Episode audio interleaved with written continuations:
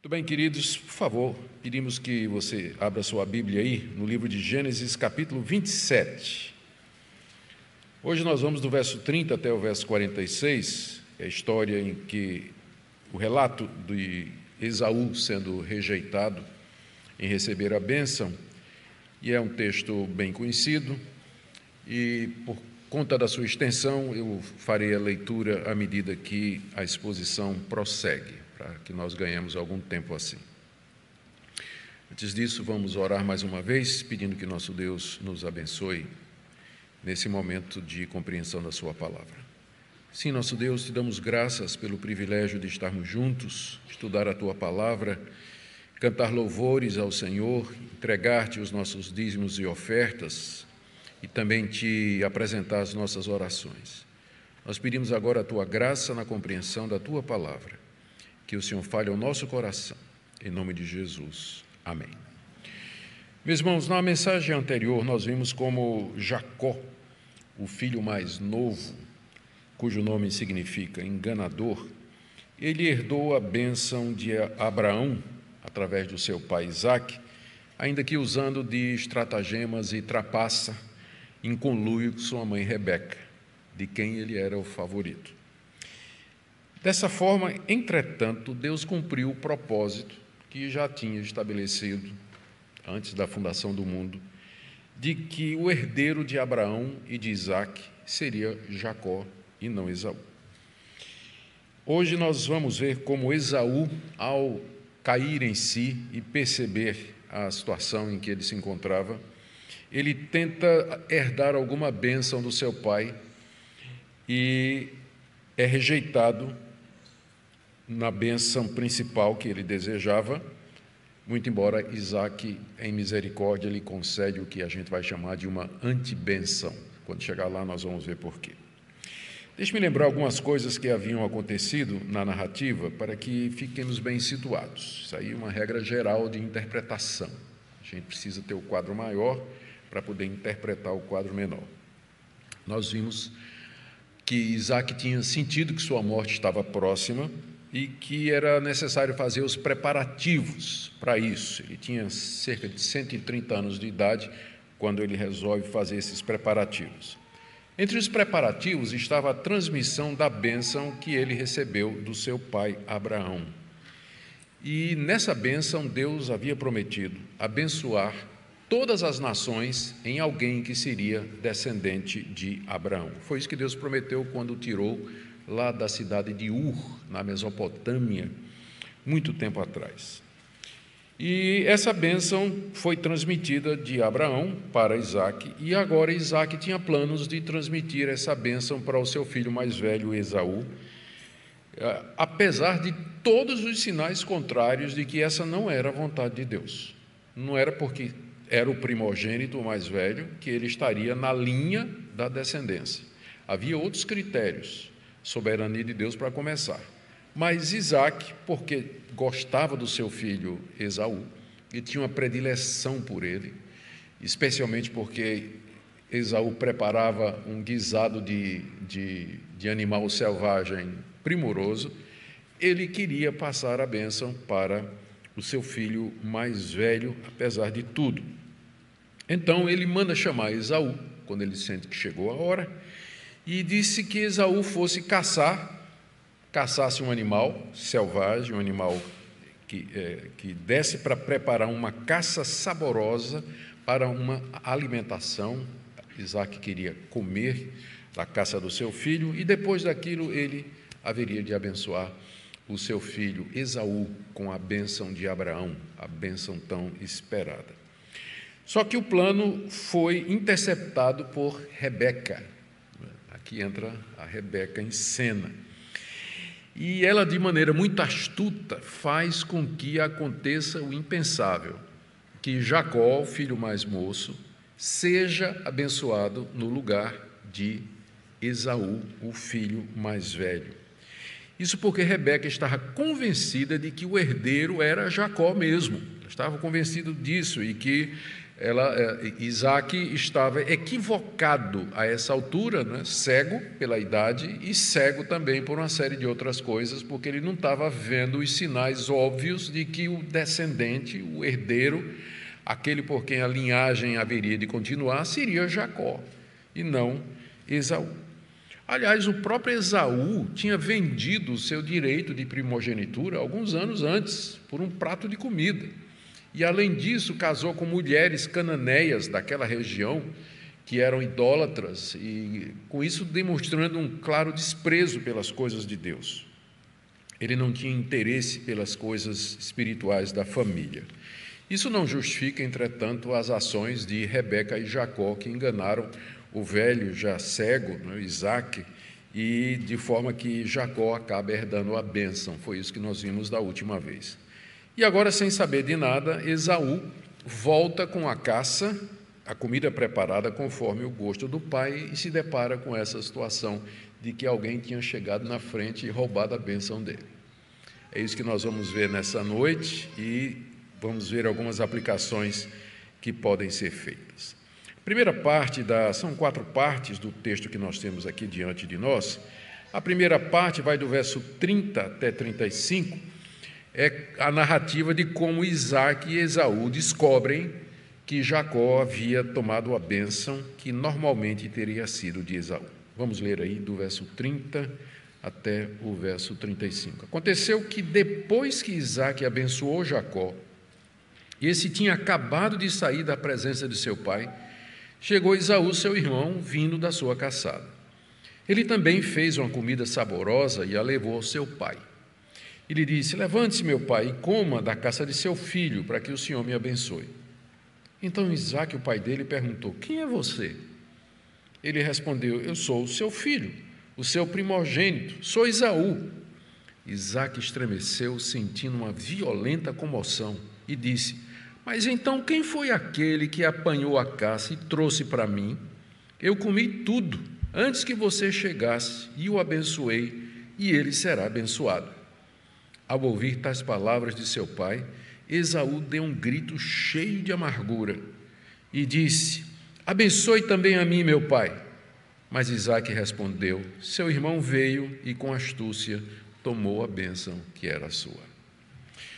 Queridos, aqui nós lemos como Esaú, depois de ter sido orientado pelo seu pai e ter caçado um animal, ele volta para a tenda do pai logo depois que Jacó saiu, diz aí o verso 30. E Isaac tinha acabado de abençoar Jacó, pensando que era Esaú. Jacó tinha se retirado e Esaú chega sem saber o que tinha acontecido. Por pouco, os dois irmãos não se encontram ali na tenda. A, a NVI coloca até assim a tradução: mal tinha saído Jacó da presença do seu pai. Sincronização faz parte da providência de Deus nesse mundo. Deus sincroniza os fatos de forma que dá certinho. Um não encontrou um outro por uma questão assim de minutos, porque estava tudo dentro do plano de Deus. Jacó saiu de fininho, depois de enganar o pai, e aí chega Esaú com a comida segundo o pai havia orientado que ele preparasse. Não se encontraram por pouco, porque o Deus da providência, ele guia os caminhos da história e a sincronização de eventos faz parte disso aí. Nós sabemos que nada acontece por acaso e tudo acontece no tempo de Deus. Essa é a nossa confiança. Bom, Esaú também tinha feito uma comida saborosa e agora ela oferece, ele oferece a seu pai, conforme o verso 31. Ele tinha feito uma comida, levou ao pai e disse: Levante-se, meu pai, coma a caça de seu filho para que o Senhor me abençoe. Ele tinha caçado um animal, poderia ter sido, ah, poderia ter sido uma ave, poderia ter sido um veado, poderia ter sido qualquer outro animal eh, silvestre ou selvagem daquela região ali. Ele, ele era um exímio caçador e também um bom cozinheiro, né? a, a tradução grega da Bíblia hebraica diz que Isaac amava aquela carne guisada que seu filho preparava. E agora Esaú chega com essa comida e quer que o pai se levante, não podia, né? provavelmente sentar-se na cama e comer da sua caça e abençoá-lo em seguida. Esaú age ignorando ah, deliberadamente que ele já tinha vendido o direito dele. Ele parece, é, é um silêncio conveniente da parte de Esaú, esquecer isso aí, que um dia ele já tinha vendido o direito dele de ser abençoado. Ele está interessado nos privilégios que a bênção de Abraão, através do seu pai Isaac, lhe traria.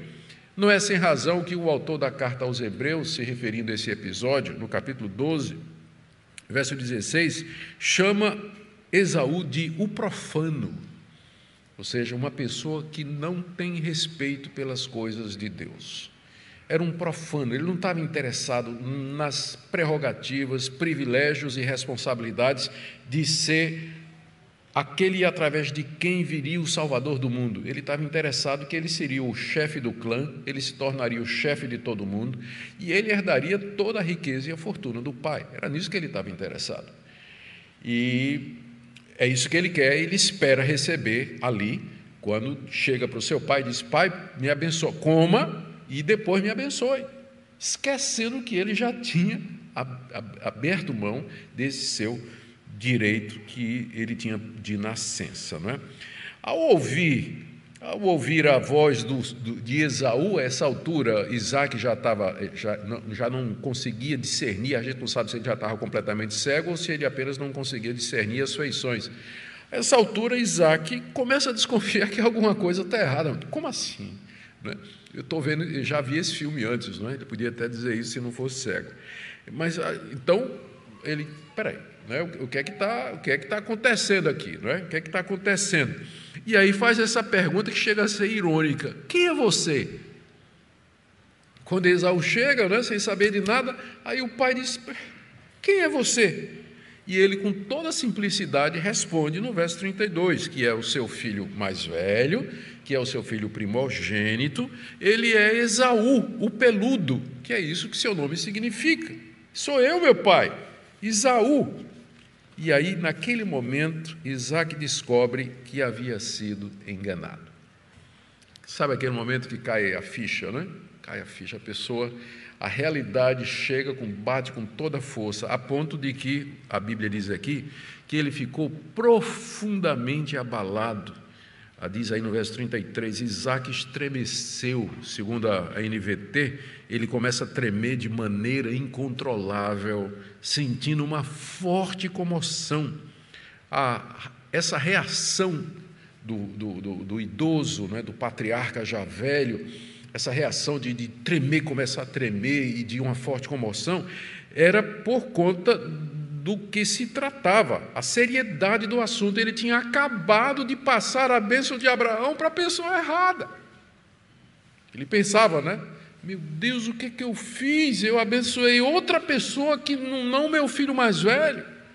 E ele começa a tremer, né? está emocionado com aquilo ali que havia acontecido, porque isso era uma coisa muito séria. E ele sabe que, mesmo que ele tenha feito, que ele tenha passado a bênção para quem ele não queria, entretanto, aquela pessoa seria abençoada aí no verso 33, ele diz assim para Esaú: Mas então quem foi aquele que apanhou a caça e trouxe para mim? Eu comi tudo antes que você chegasse. Eu o abençoei e ele será abençoado. Isaac percebeu que através do que tinha acontecido, Deus havia passado por cima da vontade de Isaac e tinha abençoado aquele que Deus queria, que era Jacó, e não Esaú, que era o desejo de Isaac. Isaac percebeu e por isso ele diz: Eu o abençoei e ele vai ser abençoado, ainda que ele tenha obtido a bênção da maneira errada.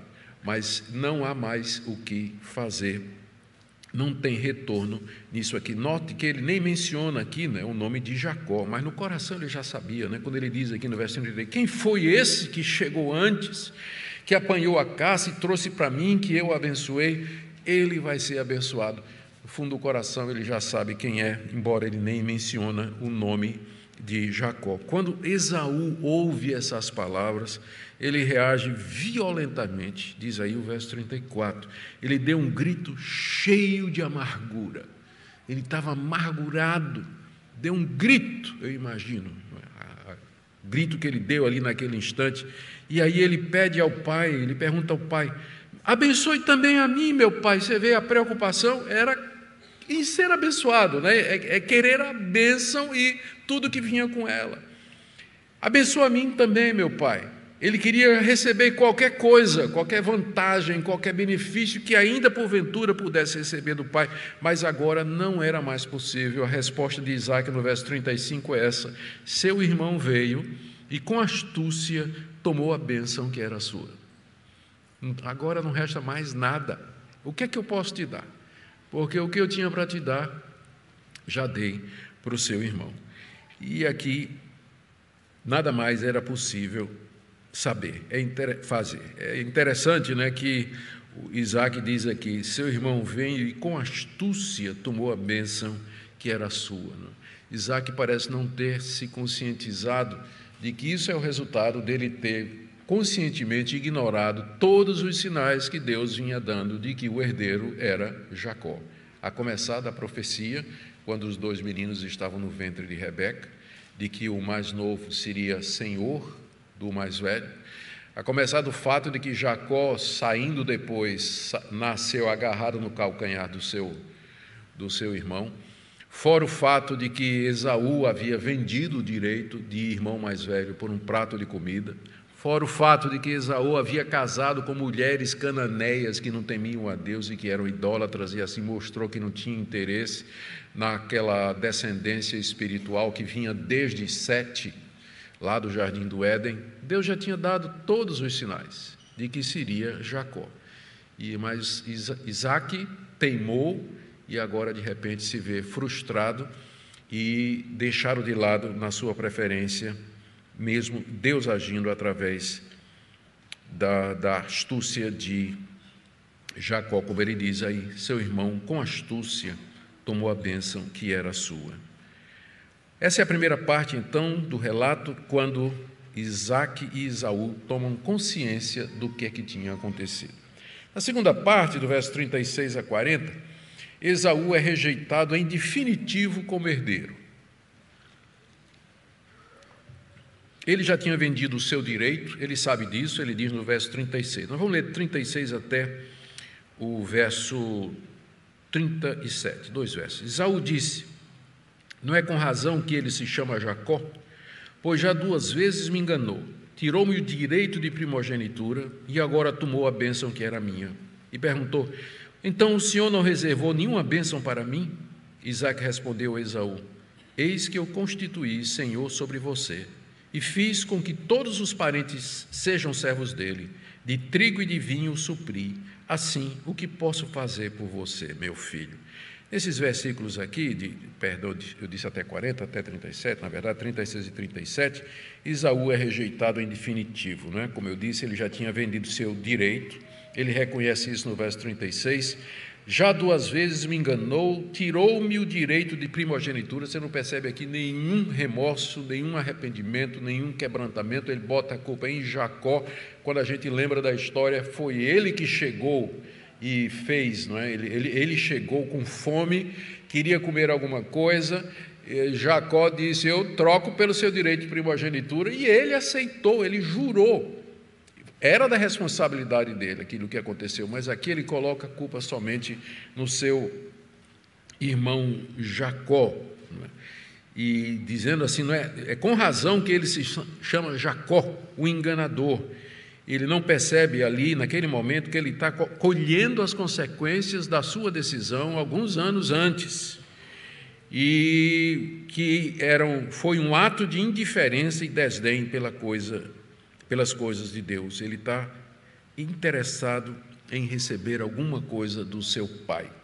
Ainda será que sobrou alguma coisa Pai para mim, mas não há mais da parte do Pai nenhuma bênção a ser dada a ele, similar àquela que ele tinha dado ao seu irmão mais novo. A resposta de Isaac foi essa aqui do verso 37. Olha, o que é que eu tenho, o que é que eu posso lhe dar? O que é que eu posso fazer por você ainda, meu filho? Porque, e aí ele diz o que é que tinha feito, como ele tinha abençoado Jacó, que foi a mensagem anterior que a gente viu. Primeiro, Isaac havia colocado Jacó como senhor sobre Esaú, lhe dando plena autoridade sobre o irmão. Verso 37: Eis que o constituí Senhor sobre você, e fiz com que todos os parentes sejam servos dele, inclusos os descendentes de Esaú. De trigo e de vinho o supri, ou seja, Isaac tinha abençoado Jacó com bênçãos de prosperidade, fartura de cereais como trigo, vinho em abundância. E aí ele pergunta: o que é que restou?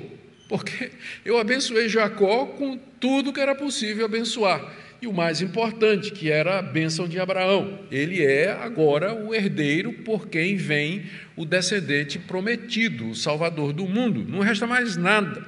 Eu não posso reverter é isso que ele está dizendo aqui ao seu filho. Eu não posso reverter o que foi feito, porque mesmo que foi feito de maneira errada, entretanto, no final, era isso que Deus queria. Era isso que Deus queria fazer, que era abençoar Jacó. Estava feito. E é interessante, irmãos, que não há nenhum questionamento na Bíblia, daqui para frente, de que Jacó é o herdeiro. Ele é o terceiro patriarca: Abraão, Isaac e Jacó.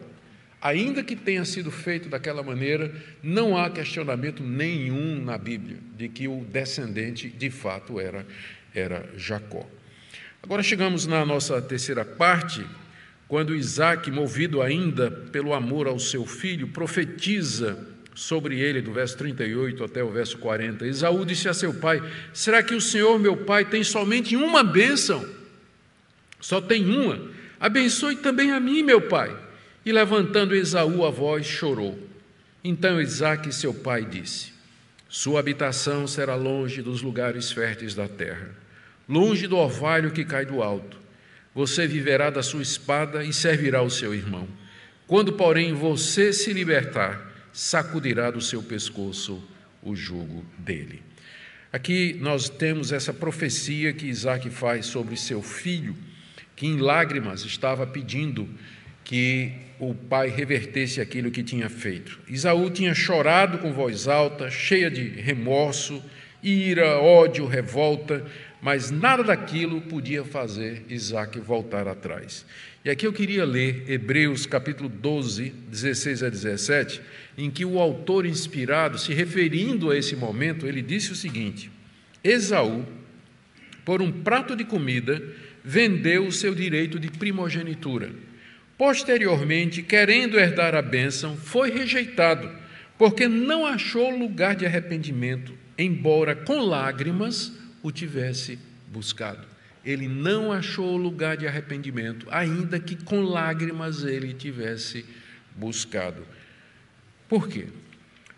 Quando diz aqui que não achou lugar de arrependimento, o lugar de arrependimento aqui é arrependimento do seu pai que o seu pai se arrependesse de ter dado a bênção a Jacó, tirasse e desse a ele. Né? Não achou lugar de arrependimento no coração de Isaac, porque Isaac não podia voltar atrás, ele já tinha cumprido o ritual sagrado, havia abençoado Jacó com a bênção de Abraão, não tinha retorno daquilo ali, ainda que Isaac ainda que Esaú, com lágrimas, tivesse pedido: Me abençoa, meu pai, me abençoa. Se só tem uma bênção, o senhor não tem mais nada. Chorou ali aos pés do pai, mas agora ele estava colhendo a decisão, resultado da decisão que ele tinha tomado muitos anos atrás, anos passados.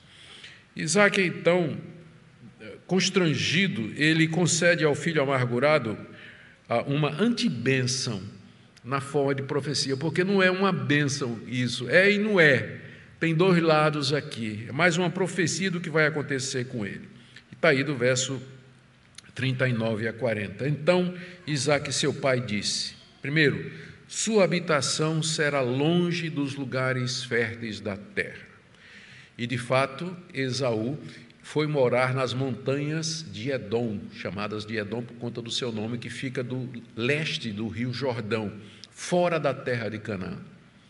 Ele foi morar nesses locais desertos e ele e os seus descendentes se tornaram tribos de caçadores que moravam em todas aquelas montanhas chamadas montanhas de Edom ou montanhas de Seir. Segunda coisa que ele traz aqui para o seu filho, ah, no verso final do verso 40, Aliás, ainda no verso 40, ele diz: Sua habitação será longe dos lugares férteis da terra, longe do orvalho que cai do alto, para dizer que ele vai morar lá naquela região deserta ao leste do Jordão. Segundo, no verso 40, você viverá da sua espada. Ou seja, embora ele não perceba, não queira reconhecer que é o seu erro, que é colhendo aquilo que ele havia plantado. O texto termina aí, do verso 41 a 46, com Esaú se consolando com os planos de matar o irmão. O que mostra a natureza de Esaú. Já revela quem ele era realmente. Não é? ele, como é que ele se consola? Qual seria o certo, não é, depois de tudo isso? Cair em si, dizendo, mas é verdade, eu já tinha vendido o meu direito, eu nunca me interessei, ah, eu não queria nada de, de, espiritual disso aqui, eu queria só as bênçãos, eu queria prosperidade e tudo, mas eu errei diante de Deus, não foi isso que eu aprendi com meu pai Isaac, não é? poderia ter havido quebrantamento, arrependimento, confissão no pó e na cinza. Essa seria a reação de um verdadeiro servo de Deus, mas não. O rancor, a raiva entrou no coração. Verso 41: Esaú passou a odiar Jacó por causa da bênção com que seu pai o tinha abençoado. E disse em seu íntimo: Os dias de luto por meu pai se aproximam, então matarei meu irmão Jacó. Chegaram aos ouvidos de Rebeca essas palavras de Esaú, seu filho mais velho. Então ela mandou chamar Jacó, seu filho mais moço, e disse: Eis que teu irmão Esaú se consola fazendo planos para matá-lo. Agora, pois, meu filho, ouça bem o que eu vou dizer. Levante-se e fuja para a casa de Labão, meu irmão, em Arã.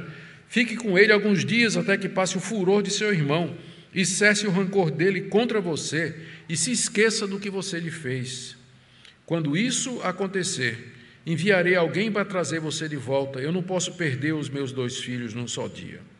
Então Rebeca disse a Isaac: Estou aborrecida da vida por causa das filhas de Et. Se Jacó tomar esposa dentre as filhas de Et, tais como essas, as filhas dessa terra, de que me servirá a vida? Mesmo que Esaú tivesse sido enganado por Jacó alguns anos passados, quando vendeu o seu direito de filho mais velho, ele não tinha ódio a seu irmão. Talvez porque ele não percebeu àquela altura as consequências do que, é que ele tinha feito. Mas agora, o ódio entrou no seu coração, verso 41. Esaú passou a odiar Jacó. E o ódio que ele tem por Jacó não é tanto por conta da astúcia do irmão que o enganou, mas porque ele perdeu a benção, porque esse era o interesse dele desde o começo. O interesse dele era esse. Passou a odiar Jacó por causa da bênção com que seu pai o tinha abençoado. E ele então começou a se consolar, porque é isso que a gente faz, não é? Quando a gente se vê frustrado, os planos não, não, não dão certo, quando alguma coisa inesperada acontece na nossa vida, a gente sente que perdeu alguma coisa, a gente procura uma compensação. E no caso de Esaú, essa compensação foi o pensamento, a trama, a intenção que ele colocou no seu coração de que quando o pai morresse, quando Isaac morresse, ele haveria de matar o seu irmão. Quando passasse os dias de luto da morte do pai, que geralmente era sete dias. A princípio, isso era só um desejo intenso no coração de Esaú, mas com o tempo ele começa a falar abertamente disso o que mostra que ele era realmente da semente da serpente e que, como Caim, ele desejava matar o seu irmão Abel. Isso revela quem ele era. Ele era realmente da outra linhagem. Lembra que a história de Gênesis é a história de duas linhagens: a descendência da mulher, de onde viria o Messias, vem por Sete, Noé, Abraão, Isaac e Jacó. E a descendência da serpente, Caim, Lameque, todos os seus descendentes, os que foram mortos no o filho de Noé, Cão, antes disso a geração que foi destruída no dilúvio, depois o conflito da Torre de Babel, é o conflito de duas descendências, e hoje é a mesma coisa. Para você entender o mundo, você tem que perceber que existe um conflito acontecendo no mundo, que não sai no Jornal Nacional, não sai na, na, na, nos jornais, não, não é publicado aí em nenhuma fonte oficial, nem registrado por nenhum historiador. Mas é exatamente esse conflito entre os filhos de Deus e os filhos das trevas, aqueles que são de Cristo, que fazem parte do seu povo, e aqueles que não são, aqueles que são a igreja e aqueles que são o mundo. É esse, é esse conflito eterno, ou que já, se, já dura por séculos e caminha para uma resolução na vinda do Senhor e Salvador Jesus Cristo. Ao planejar no seu coração matar o seu irmão, Esaú deixou claro a que povo ele pertencia. Quando a reação certa, eu já disse, teria sido arrepender-se, quebrantar-se e mudar de atitude. Agora o ódio está no seu coração. E ele se consola com esse desejo. E ele começa a falar disso. E, e ele começa a falar, e por fim, as intenções e o trama dele acaba chegando em Rebeca. Rebeca então ficou sabendo que Esaú estava fazendo planos para matar Jacó assim que Isaac falecesse. Era assim que ele estava se consolando daquele episódio em que ele saiu perdedor. Então Rebeca, ela mais uma vez assume a liderança da história e ela toma várias providências que ela entende são necessárias para evitar um confronto e um fim trágico para aquela história. Primeiro, ela chama seu filho Jacó e informa dos planos. Está aí no verso 40 e 2 chegaram aos ouvidos de Rebeca essas palavras de Isaú, seu filho mais velho. Então ela mandou chamar Jacó, seu filho mais moço, e disse para ele: Eis que seu irmão Isaú se consola fazendo planos para matá-lo. Planos de matá-lo em breve, logo após a morte do pai. Essa é a primeira coisa que ela faz, informa, informa Jacó de que ele está correndo perigo de vida ali, através do seu irmão. Segundo, ela já tem tudo planejado. Né? Você vê que esse capítulo 27, a, a personagem mais importante, oculta, é Rebeca, porque ela é quem está manipulando tudo. Né? Manipulou Jacó, Isaac, para que a bênção viesse sobre Jacó, e agora está outra vez ela tecendo ali. Né? Está fazendo lá o seu trabalho para aquilo que ela acha que deve acontecer. Ela então orienta Jacó a fugir imediatamente para a casa de Labão, que era irmão de Rebeca, lá na cidade de Arã. Diz aí no verso 43. Agora, meu filho, ouça bem o que vou dizer. Levante-se e fuja para a casa de Labão, meu irmão, em Arã. Lembrando vocês que Jacó tinha mais ou menos 40 anos de idade a essa altura, não era mais um menino. Mesmo assim, a sua mãe está controlando a história toda aqui. Não é? Ela não queria correr o risco de Esaú mudar de planos e partir para matar Jacó naqueles dias. Então, por isso ela diz a Jacó: você tem que ir logo, né? imediatamente você tem que sair daqui. E lá em Arão você vai estar seguro, porque seu irmão não vai essa distância toda para matar você. Por mais ódio que ele tenha, ele não vai lá para o outro lado do mundo atrás de você buscando vingança. Então, vá embora logo. Terceiro, verso 44, 45, ela diz, ela o instrui a ficar por lá até que passasse o ódio de Esaú e as lembranças daquilo que Jacó havia feito. Ela conhecia Esaú, Esaú era uma pessoa movida por fortes emoções, pessoas assim sentem um ódio muito profundo, mas com o tempo aquilo vai vai passando. Rebeca conhece o seu filho e diz: Jacó, vai-te embora para lá, que quando passar a raiva do teu irmão e ele começar a esquecer o que aconteceu, eu então vou é, mandar buscar você, diz aí no verso 45. Né? No tempo certo, ele ia mandar alguém avisar Jacó e dizer: pode voltar que é seguro, que seu irmão Esaú já não oferece mais nenhum perigo para a sua vida. Isso, na verdade, nunca aconteceu, né? porque muitos anos passariam com Jacó lá em Arã. E quando ele volta, anos, décadas depois, a gente nem sabe se Rebeca estava viva ela talvez nunca mais viu o filho, não saiu exatamente como ela tinha planejado. Ela está fazendo tudo isso, diz no verso 45, porque ela não quer perder os dois filhos num dia só. Porque se Esaú matar Jacó, então, pela lei daquela, daquela época, ele, Esaú teria que ser executado, e geralmente por um parente mais próximo ou pela própria tribo.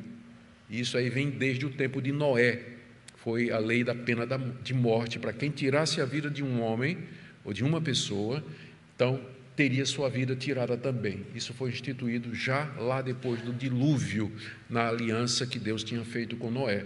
E aquilo estava em vigor entre os semitas, entre os descendentes de Noé através de Sem, que era a linhagem escolhida. Se Esaú matasse Jacó, ele teria que ser morto pelo crime de assassinato. E aí Rebeca ia perder os dois filhos num único dia. E ela dizia: Eu não quero isso, não quero perder meus dois filhos. É? Ela talvez deveria ter pensado bem não é? antes, é, antes de ter feito o que tinha feito com Jacó. E então ela agora prepara Isaac. O próximo passo era preparar Isaac para autorizar Jacó a sair de Arã. Ela precisa dar uma legitimidade à saída de Jacó dali. Aí ela usa um argumento que sabe que falaria ao coração do patriarca: a necessidade de procurar entre a sua parentela uma esposa que fosse da linhagem deles para o filho mais moço. Foi exatamente isso que Abraão tinha feito com Isaac tinha mandado buscar uma esposa para ele lá em Padã Arã. E agora Rebeca está sugerindo que é isso que Isaac tem que fazer. Né? Mandar Jacó para o mesmo lugar de onde Rebeca veio, para lá encontrar uma mulher com quem se casar. Porque ela usa esse argumento aqui. Ela está profundamente aborrecida com as duas mulheres com quem Esaú tinha se casado. Duas cananeias, ou ititas ou etéias, chamadas de Judite e Bazemate, e que eram um, um estorvo, era conta da idolatria e da indiferença para com as coisas de Deus, é, nós já vimos, era um, um, um, fardo para Isaac e Rebeca no final da vida deles. Então ela aproveita disso para dizer: olha, se Jacó casar com uma mulher dessa, essas eu já não aguento essas duas noras aqui. E se Jacó casar com uma parecida, então eu prefiro morrer. É isso que ela diz aqui, não é? Bem radical. Estou aborrecida da vida. E no final do verso 46 ela diz: De que me servirá a vida se Jacó casar com uma mulher como essa dessas esposas, dessa esposa aí, de, dessas duas esposas de, de Esaú?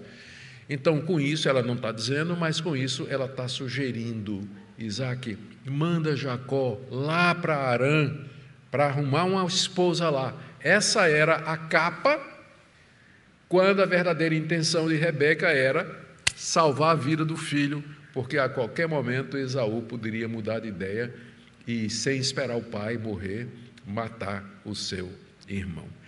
Que tragédia, né? Que quantas coisas acontecendo que não, não batem com a atitude correta de alguém que teme a Deus e apesar de tudo isso, nós vemos o nosso Deus agindo, costurando a história, fazendo tudo caminhar dentro dos seus planos. Mais uma vez, através das escolhas e decisões de suas criaturas, Deus tece o pano da história para que o quadro final seja exatamente aquilo que ele havia planejado.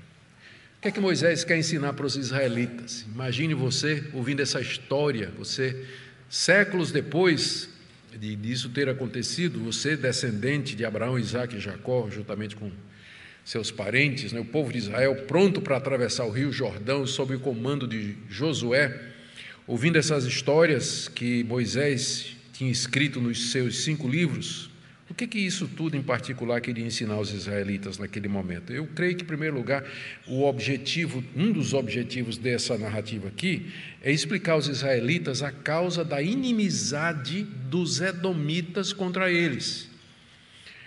Porque os edomitas eram os descendentes de Esaú. Esaú ou Edom é a mesma coisa. Os edomitas eram os descendentes de Esaú e eram bem conhecidos dos israelitas vai ter uma reconciliação de Esaú com Jacó, lá na frente. Mas isso ficou só entre os dois irmãos, porque os descendentes de Jacó e os descendentes de Esaú se tornaram inimigos para sempre. Os descendentes de Esaú foram morar na montanha de Seir, conforme Isaac havia profetizado. E sempre que podiam, eles faziam incursões em Canaã e atacavam os israelitas ou se aliavam aos inimigos dos israelitas para causar algum tipo de dano. Quando os israelitas tinham saído lá da terra do Egito e vindo para a terra prometida, eles tinham que passar pela montanha de Seir, que está do lado leste do Jordão. Se você olhar o mapa, eles teriam que passar por Edom para poder entrar na altura de Jericó. Só que os edomitas disseram: vocês não vão passar por aqui. E aí os israelitas disseram: vamos para a guerra para acabar com os edomitas. E Deus disse: não, porque são irmãos, eles são descendentes de Isaú. Vocês não vão fazer isso. Deus proibiu que eles fizessem guerra com os edomitas. E aqui está explicada a gênese dessa hostilidade. Séculos depois que os israelitas tinham tomado Canaã, e Davi era rei, Davi conquistou os edomitas, cumprindo a profecia de Isaac. Conquistou os edomitas e os edomitas passaram a ser escravos e servos dos israelitas durante várias dinastias. Até que finalmente, durante o tempo do rei Jeorão, os edomitas se rebelaram e formaram seu próprio reino outra vez nas montanhas de Seir. Mas os profetas anunciaram o fim de Edom, especialmente se você quiser ler depois, leia o profeta Obadias. Quase que a profecia de Obadias é somente contra Esaú, falando da destruição e que aquele povo deixaria de ser povo porque era inimigo de Jacó. E de fato, onde estão os edomitas hoje? Você tem os israelitas, né, como descendentes, mas os edomitas, ninguém tem ideia de para onde foram, nem como se acabaram, mas exatamente tudo que tinha sido falado se cumpriu. Aquela profecia que Isaac fez sobre seu filho. Então, eu penso que a primeira coisa que Moisés quer ensinar aos israelitas é a fidelidade de Deus à sua palavra como tudo se cumpriu conforme Isaac havia dito, aquela profecia de Isaac, e a origem daquela inimizade dos edomitas contra eles. A segunda, a segunda lição que eu penso que se eu fosse um israelita sentado ali às margens do Rio Jordão, ouvindo essas histórias e olhando para o outro lado, me preparando para atravessar, eu esperaria ser esse tipo de israelita, eu, ouviria essa história e pensaria na seriedade das consequências dos nossos atos diante de Deus. O que é essa história senão um relato de Esaú colhendo aquilo que ele plantou? E Deus é o mesmo, nós somos o povo da aliança, e a aliança tem seus termos, Deus tem os seus mandamentos, Deus tem a sua vontade e o seu querer que está revelado aqui na Escritura. O próprio Novo Testamento nos diz, Gálatas capítulo 6, de Deus não se zomba. Aquilo que o homem semear, certamente ceifará. Essa passagem nos fala da seriedade do nosso relacionamento com Deus e a seriedade com que a gente deve levar as coisas de Deus e como nós devemos seguir os termos da aliança e fazer aquilo que é reto diante de Deus. Por último, queridos, querendo trazer uma aplicação para nós, eu pensei em três coisas bem breves aqui. Essa passagem nos ensina para nós hoje que nosso Deus é soberano e que ele realiza os seus planos justos e bons, mesmo através das Rebecas, da, dos Jacóis, Esaús que existem em cada um de nós. Apesar das escolhas e decisões pecaminosas de suas criaturas, Deus atua fazendo o seu querer e a sua vontade. Essa é a primeira lição. Segundo, esse texto nos ensina que nós não devemos desprezar ou desdenhar privilégios e oportunidades espirituais que Deus nos tem dado. Para mim, essa lição, em termos de aplicação pessoal, é a mais importante. Como eu disse, esse texto, ele mostra Esaú colhendo aquilo que ele plantou. E você não pense que vai ser diferente com você. Não pense que vai ser diferente, do tipo assim, eu vou fazer a mesma coisa, mas eu vou ter um resultado diferente. Se você fizer o que Isaú fez, você vai ter o mesmo resultado que Isaú teve. Se você desprezar as coisas de Deus, se você vender a sua primogenitura por um prato de comida, se você desdenhar as oportunidades espirituais que Deus lhe tem dado, e aqui eu falo especialmente aos jovens da igreja, adolescentes, que crescem no ambiente cristão, que desde cedo aprende a palavra de Deus, que grande privilégio, que grande oportunidade você, você tem. Não despreze isso, porque um dia você pode ser como Esaú. Você pode chorar, você pode berrar, você pode clamar, você pode gritar, mas não vai encontrar lugar de arrependimento, porque você deixou passar a oportunidade. Por isso que a Bíblia diz: buscai ao Senhor enquanto se pode achar. Porque não é assim a hora que você quer. Ah, não, quando eu ficar mais velho eu vou me converter, vou aceitar Jesus, vou para a igreja, vou começar a andar feito um cristão. Não. É quando você quer, não. É quando Deus lhe dá graça, oportunidade não despreze, para que você não seja profano feito Isaú, porque mais tarde, com lágrimas, ele buscou lugar de arrependimento e não encontrou. Essa é a lição que eu penso que nós devemos trazer gravada em nosso coração. E por último, queridos, esse texto, para mim, mostra como Deus conduziu a história através dos séculos até seu ápice, que foi a encarnação, morte e ressurreição de seu filho Jesus Cristo, filho de Abraão, de Isaac e de Jacó. Isso aconteceu há dois mil anos atrás. E Deus continua a conduzir a nossa história rumo à consumação do seu plano que acontecerá com a vinda do Senhor Jesus, a ressurreição dos mortos e o juízo final, e o novo céu e a nova terra. É o mesmo Deus, ele continua agindo, a sua providência continua trabalhando, cumprindo os seus planos, apesar de você, apesar de mim, apesar do mundo, a história caminha para a consumação. Há um Deus que está no controle de todas as coisas, e eu queria que isso fosse de consolo para você nesse momento de sofrimento, de dor, de angústia, de dúvidas, de incertezas que o momento nos traz. Que você soubesse disso, que Deus nunca, nunca o, a direção da história deixou de ser tocada pela mão de Deus. Ele está no controle de tudo, da sua vida. Não existe coincidências. Deus é craque em fazer sincronização como nós vimos aqui, as coisas acontecem no tempo dele, pelo propósito dele. Nem sempre a gente consegue perceber, mas a mão invisível de Deus guia a sua história. Ainda que no momento você não entenda, ainda que você sofra, ainda que você sinta alguma angústia, alguma incerteza, mas nisso você pode confiar. Esse é o nosso Deus, é o mesmo Deus, Deus de Abraão, o Deus de Isaac e agora também o Deus de Jacó. Que Ele abençoe sua vida, que Ele guie cada passo da sua história, para que você possa servi-lo de todo o coração e viver para a glória dele. Amém?